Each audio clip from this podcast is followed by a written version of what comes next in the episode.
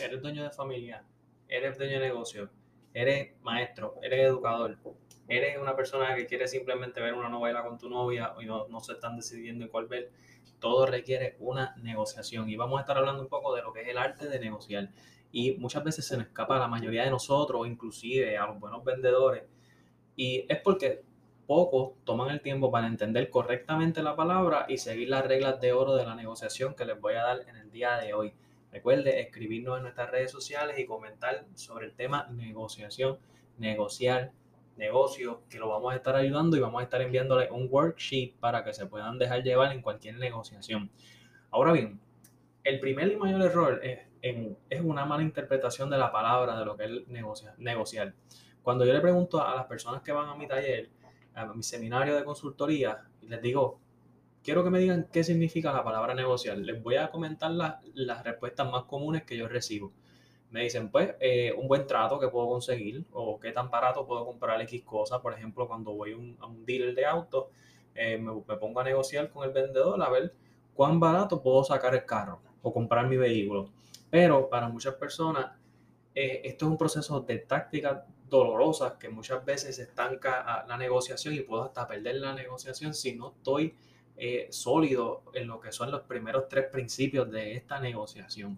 O ¿verdad? Puedo perder hacia mi favor lo que son precios y algunos términos. Ahora bien, ¿qué significa la palabra negociar? Pues mira, la palabra negociar proviene del latín negotiatus, que es el participio pasado de ne, y significa hacer negocios. Significa hacer negocios. Y disculpen, ¿verdad? Que, que mi latín no está tan bueno. Este, este, significado original es fundamental de entender porque el objetivo de la negociación es continuar haciendo negocios consultando con otros para llegar a un acuerdo. Por lo tanto, descarta completamente la noción de que negociar significa bajar el precio para llegar a un acuerdo. No es correcto. Un precio más bajo no significa un mejor negocio. Solo genera menos margen para ti y para tu empresa. El objetivo es llegar a un acuerdo sobre una propuesta y la forma de hacerlo es que tú generes valor en tu oferta. Porque, por ejemplo, yo, en mi firma de seguro, muchas veces no somos los más baratos, muchas veces no lo somos. Y han llegado muchos clientes, como hace este, dos semanas atrás, un cliente me llama y me dice, mira César, que necesito un seguro para mi vehículo. Y yo le dije, perfecto, te vamos a cotizar con todas las compañías. Le dimos muchos precios y el cliente pues me dice, ah, es que conseguí una cotización más económica y esto y lo otro. Se fue, abrió la puerta de mi oficina, se fue. Y a los dos o tres días me llama, mira que tuve un accidente, mano, a ver si me puedes ayudar, por favor. Y lo barato sale caro. No era cliente de nosotros, la persona que le hizo la póliza, que fue en el mismo dealer, obviamente no le va a dar servicio porque no es agente seguro.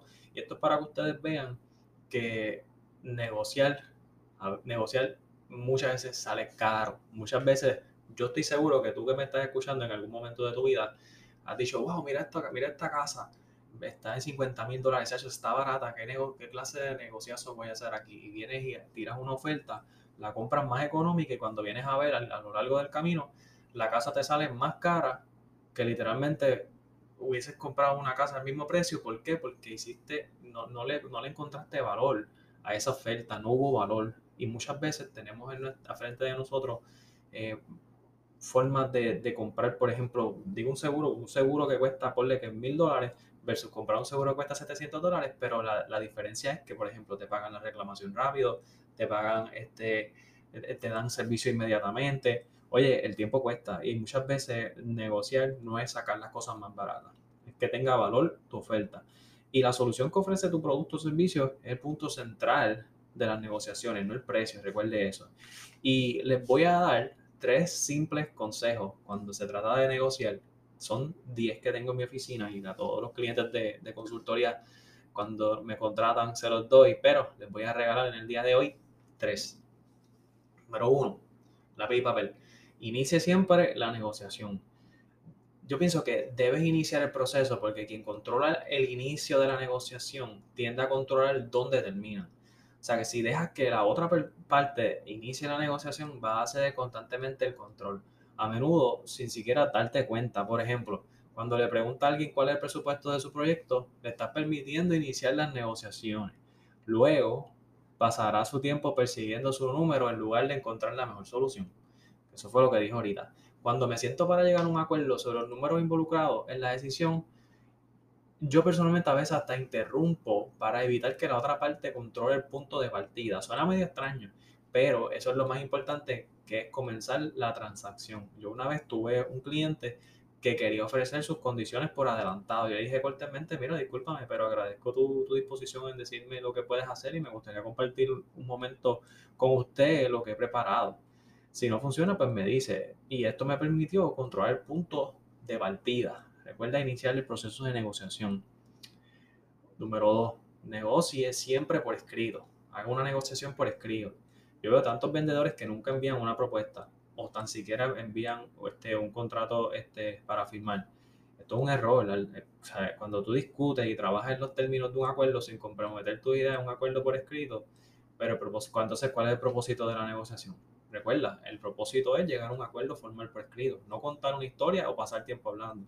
Desde el primer momento que yo hago una propuesta, me refiero a un documento que se está creando frente al cliente. Incluyo todos los puntos del acuerdo y se vuelve real para el cliente potencial. Negociar primero y luego tener que crear un documento agrega tiempo innecesario a una transacción. Pero si tú construyes un acuerdo por escrito mientras negocias, vas estás negociando, estás preparado para solicitar una firma en el momento en el que se tome la decisión de la compra. Por ejemplo, cuando yo eh, tengo de frente a un cliente, por lo general ya yo tengo una solicitud en mis manos, inmediatamente el cliente llega a un acuerdo conmigo, tengo el documento pertinente listo para firma y cerrar el acuerdo.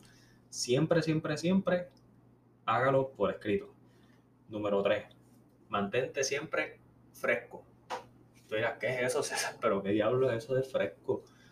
En la mesa de negociación puede estar eh, muy cargada de agendas, muy cargada de, de, emociones, muy cargada de ego. Por ejemplo, ah, yo vendí tanto y esto y lo otro, esta persona aquí, qué sé yo los grandes negociadores saben cómo mantenerse tranquilos. Eso es lo que significa fresco.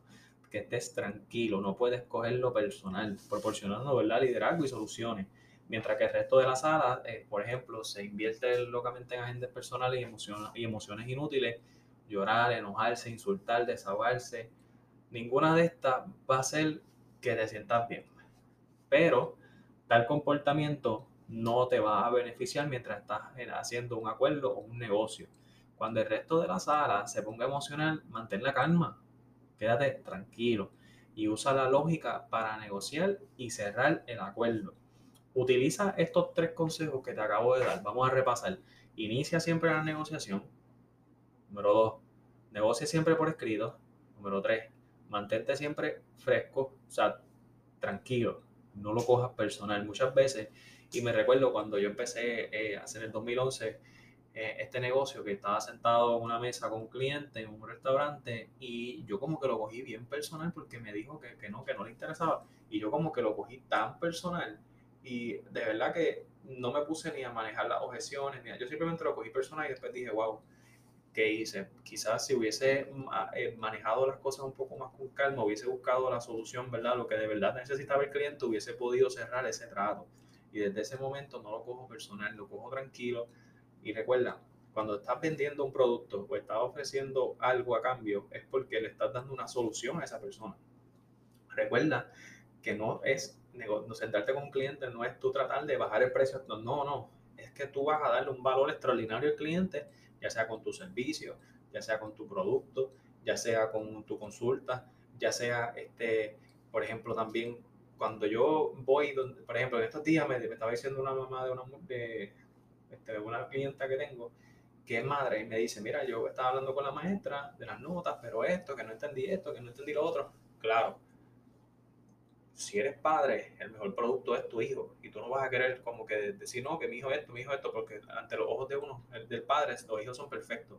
Pues mira, cógelo con calma, analiza la situación, las cosas que te están diciendo de tu hijo, quizás sean para mejorar X o Y comportamiento. Lo mismo tenemos que hacer en los negocios. Así que recuerda seguirnos en nuestras redes sociales, en Twitter, César Te Asegura, Instagram, César Adolfo con O al final, Facebook, César Te Asegura y comentar ahí negocios, negociación o negociar para enviarte un worksheet que tengo en PDF para que puedas utilizarlo cuando vayas a hacer cualquier tipo de negociación.